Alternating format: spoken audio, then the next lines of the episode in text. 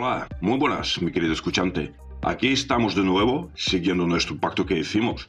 ¿Te acuerdas? Uy, ¿cómo estamos? Tú me escuchas y yo te cuento. Allá vamos. Hoy te quería hablar acerca de escribir a mano. ¿Qué te parece? Las razones por las que deberíamos escribir más a mano. En un mundo en el que la tecnología se ha vuelto esencial, especialmente en cómo accedemos a la información en cómo nos organizamos y relacionamos, hay investigaciones que destacan que objetos como el lápiz, el papel, deberían tener una mayor relevancia. Bolígrafos y papel solían ser los pilares de las aulas, pero últimamente han sido reemplazados por portátiles y tabletas. Una encuesta británica demostraba en 2014 el retroceso de estos objetos. Uno de cada tres encuestados no había escrito nada a mano en seis meses. La conveniencia y utilidad de la tecnología y los dispositivos es innegable, pero algunos estudios señalan que la escritura a mano es más propicia para el aprendizaje y la memoria, sin olvidar que permite a nuestros ojos descansar de las pantallas. Pese a las creencias populares de que las herramientas digitales aumentan la eficacia y la concentración, un estudio realizado por la Universidad de Tokio señala que las personas que usan papel toman notas un 25% más rápido que las que usan dispositivos digitales.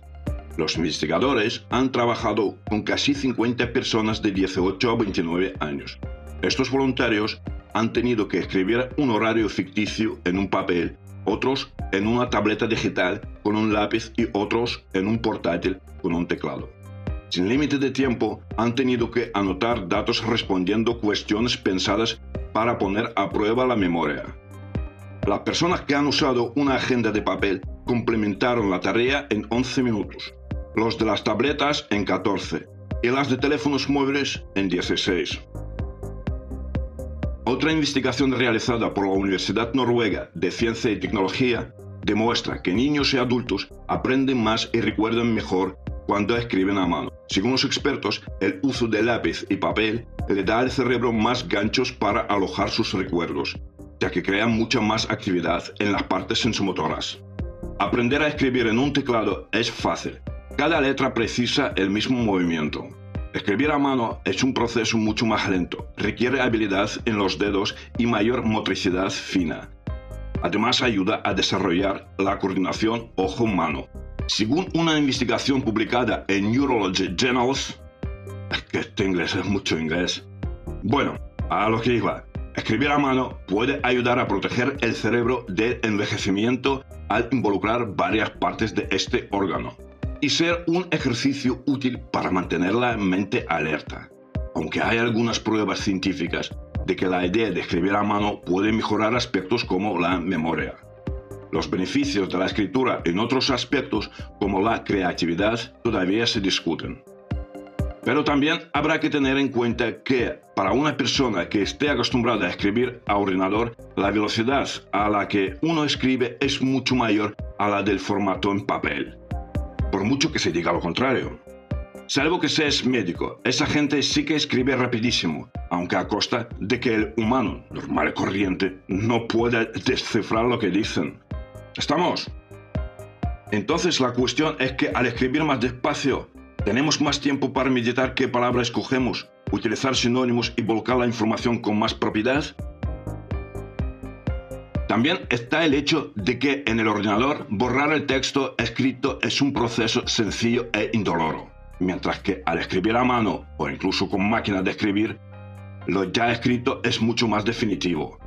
A ver, a nadie le gusta tirar a la basura una página entera de lo que ha escrito, ni tener un tachón de tinta azul que estropea nuestra presentación. Escribir a ordenador es más rápido pero para obtener el mejor resultado posible es necesario realizar un proceso de revisión más exhaustivo que al escribir a mano. Aún así, si eres rápido mecanografiando, o sea, tecleando, ganas mucho más tiempo y las ventajas superan a los inconvenientes.